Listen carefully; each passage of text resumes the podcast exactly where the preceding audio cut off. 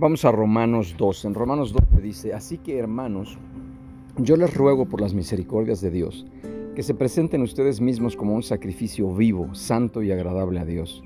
Así es como se debe adorar a Dios y no adopten las costumbres de este mundo, sino transfórmense por medio de la renovación de su mente, para que comprueben cuál es la voluntad de Dios, lo que es bueno, agradable y perfecto. Por la gracia que me es dada, digo a cada uno de ustedes que no tengan más alto concepto de sí que el que deben tener, sino que piensen de sí con sensatez según la medida de fe que Dios repartió a cada uno. Porque así como en un cuerpo hay muchos miembros y no todos los miembros tienen la misma función, así también nosotros, aunque somos muchos, formamos un solo cuerpo en Cristo, y cada miembro está unido a los demás ya que tenemos diferentes dones según la gracia que nos ha sido dada. Si tenemos el don de profecía, usémoslo conforme a la medida de la fe. Si tenemos el don de servicio, sirvamos. Si tenemos el don de la enseñanza, enseñemos. Si tenemos el don de exhortación, exhortemos. Si debemos repartir, hagámoslo con generosidad. Si nos toca presidir, hagámoslo con solicitud. Si debemos brindar ayuda, hagámoslo con alegría. Nuestro amor debe ser sincero. Aborrezcamos lo malo y sigamos lo bueno. Amemos unos a otros con amor fraternal. Respetémonos y mostremos deferencia hacia los demás. Si algo demanda diligencia, no seamos perezosos, sirvamos al Señor con espíritu ferviente, gocemos en la esperanza, soportemos el sufrimiento, seamos constantes en la oración, ayudemos a los hermanos necesitados, practiquemos la hospitalidad, bendigamos a los que nos persiguen, bendigamos y no maldigamos, gocémonos con los que se gozan y lloremos con los que lloran, vivamos como si fuéramos uno solo, no seamos altivos, sino juntémonos con los humildes, no debemos creernos más sabios que los demás, no paguemos a nadie mal por mal. Procuremos hacer lo bueno a los ojos de todo el mundo. Si es posible y en cuanto dependa de nosotros, vivamos en paz con todos. No busquemos vengarnos amados míos. Mejor dejemos que actúe la ira de Dios, porque está escrito, mía es la venganza, yo pagaré, dice el Señor. Por lo tanto, si nuestro enemigo tiene hambre, démosle de comer.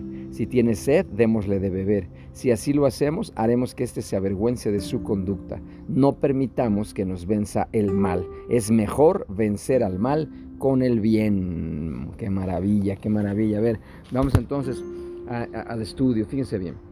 Cuando Pablo habla eh, el concepto de sacrificio vivo, eh, lo que se refiere es esto, tanto los cristianos, eh, ya sean judíos o gentiles, son el nuevo pueblo de Dios, el nuevo Israel.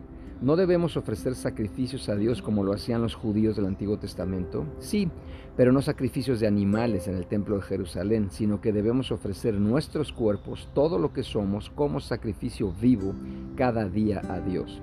La palabra griega que se traduce como culto se usa para referirse a las ceremonias del templo judío. La palabra traducida como racional puede significar perteneciente a la razón. Como tal sugiere que una respuesta racional a las misericordias de Dios sería entregarnos en un acto de adoración. La palabra puede ser también entendida como espiritual. De esa manera nuestro acto de consagración constituye una forma suprema de servicio religioso física porque nuestros cuerpos están presentes en el acto de adoración, racional en la medida que nuestra mente es receptiva a su verdad, emocional cuando sus misericordias son percibidas y despierta nuestra sensibilidad a la amabilidad de su amor, y espiritual al ser todo esto el fruto de su espíritu que nos revive y renueva. A este siglo se refiere a este mundo, un sistema sin Dios. No vamos a aceptar las normas de una era cuyo Dios es el diablo. Por el contrario, vamos a ser transformados por medio de la renovación de nuestra mente, esto es importantísimo, dedicada a los ideales del reino de Dios. Comprobamos significa someter diariamente a prueba en la práctica que la voluntad de Dios hacia nosotros es agradable y perfecta. Esto es muy interesante. Ok, ahora a ver, cuando dice confórmense, la palabra no conforme en este siglo en griego es suschematizo. ¿ok? ¿Qué quiere decir? Es esquema esquemático. Se refiere a conformarse uno a la moda exterior o a la apariencia, acomodándose a un modelo o diseño susquematizo.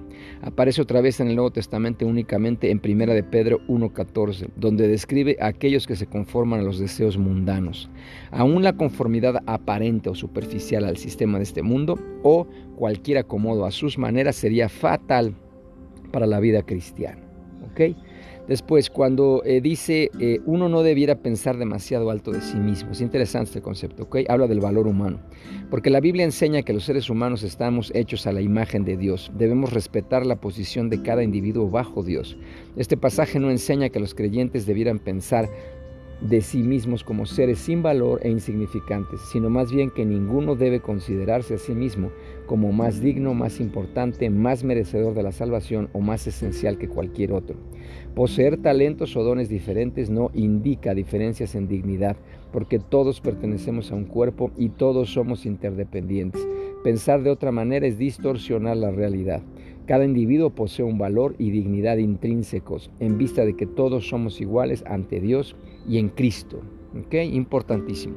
Luego, cuando habla de alegría, en griego alegría es hilarotes, que significa bullicioso, que significa gracia, regocijo, gozo, benevolencia, afabilidad, jovialidad, alborozo. En algunas culturas primitivas, los traductores de la Biblia definen hilarotes como el corazón se está riendo y los ojos están danzando. Qué preciosa definición. La palabra se ha usado a menudo para designar el porte alegre de aquellos que visitaban a los enfermos y de aquellos que daban limosnas. La persona que exhibe hilarotes es como un rayo de sol que ilumina la habitación del enfermo con calor y humano y amor. Qué bonito está esto hilarotes. Después dice que los dones del Padre, cuando habla sobre los dones, dice los dones son colocados en la iglesia como recursos para ministrar al cuerpo donde sea más necesario. Este pasaje despliega los dones del Padre dados a cada persona como un medio para poder llevar su propósito a nuestra vida. ¿Qué dones te interesan más? Entonces hay que ver cuáles son los que el Señor nos ha dado, porque todos tenemos dones, es claro. Ahora, a ver, Pablo invita a vivir con humildad y fe en nuestras relaciones cristianas. Así como el cuerpo está formado por varios miembros, cada uno con diferente unción, la iglesia es un cuerpo con muchos miembros, cada uno con funciones y responsabilidades individuales, pero todos íntimamente relacionados como una unidad en Cristo. No debemos considerarnos en una posición superior ni disminuir el papel de otros. Pablo se refiere a su propia función en el cuerpo como un apóstol, con autoridad por la gracia que me es dada. La medida de fe no alude a la fe de la salvación, sino a la fe que acompaña el recibir, y aquí viene la clave, y usar los dones que Dios nos da. La medida de fe que el Señor ofrece corresponde a las funciones que asigna como creador y redentor.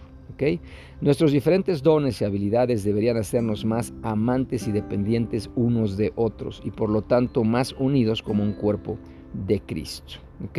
Profecía, a ver, vamos a analizar los dones. Profecía se refiere tanto a aquellos a quienes los dones recibidos del Padre Creador les permiten ver la vida desde una perspectiva profética especial, independientemente de la función pública que desempeñen o del uso especial que hagan de ellos, que hagan de ellos. El Espíritu para proclamar abiertamente una profecía o la manifestación de una profecía hecha pública, diciendo algo que Dios haya puesto en su mente.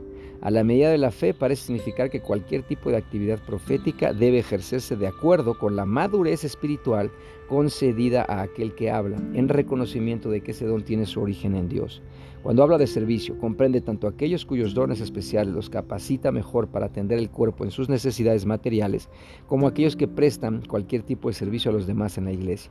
Cuando hablo de enseñanza se refiere tanto aquellos especialmente dotados para escudriñar e instruir en la verdad revelada del Padre Dios, independientemente de la función pública que ejerzan, como también a los maestros profesionales. Cuando dice el que exhorta, a ver qué significa esto, describe a aquellas personas cuyos dones innatos los califican para aplicar las verdades de Dios a situaciones particulares alentando a otros, o aquellos, como los ministros, que han sido llamados para dedicarse por completo a la atención de la iglesia. Cuando habla de el que reparte, a ver, ¿qué es el don del que reparte? El don que reparte no aparece en la relación de Primera de Corintios o Efesios, fíjense interesante. Se refiere a quienes están dotados para contribuir al sostén emocional o material de otros, o a los dotados de abundantes medios financieros para apoyar la obra del Evangelio. El que preside, ¿qué significa el que preside? Se refiere a quien, quien está dotado para orientar en todas las esferas de la vida, o aquellos que tienen a su cargo funciones administrativas, o posiblemente aún a los mismos diáconos. ¿Qué significa el don que hace misericordia? Define a quienes poseen el don de una fuerte sensibilidad o aquellos llamados a desempeñar funciones especiales en organismos cristianos de asistencia y ayuda. Con alegría, alerta a quienes poseen estos dones a no dejarse dominar por la depresión o por la apatía. Y por último habla del amor. Dice, debe ser el principio mentor en las relaciones cristianas, no solo entre los hermanos y hermanos en la fe, sino también para con los enemigos. Pablo menciona muchos deberes cristianos específicos, pero el amor constituye la nota dominante de todas y cada una de sus exhortaciones.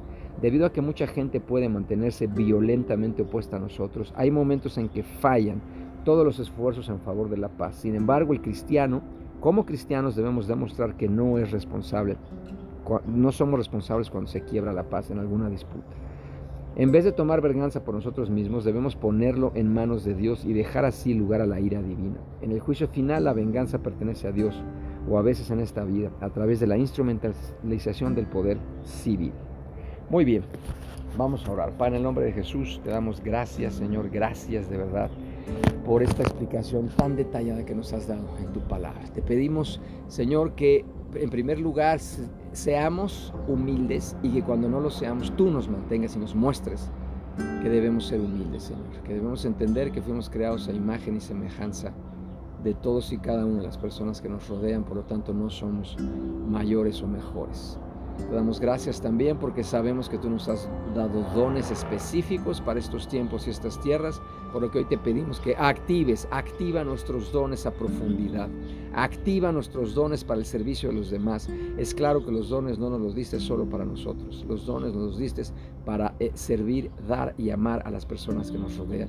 Muéstranos, Señor, muéstranos toda la necesidad que hay a nuestro alrededor para que nosotros podamos entender y comprender tu plan, tu llamado y propósito en relación a dar, amar y servir a los demás, usando esos maravillosos dones con los cuales tú nos creaste. En tu nombre Jesús te pedimos esto. Amén y amén.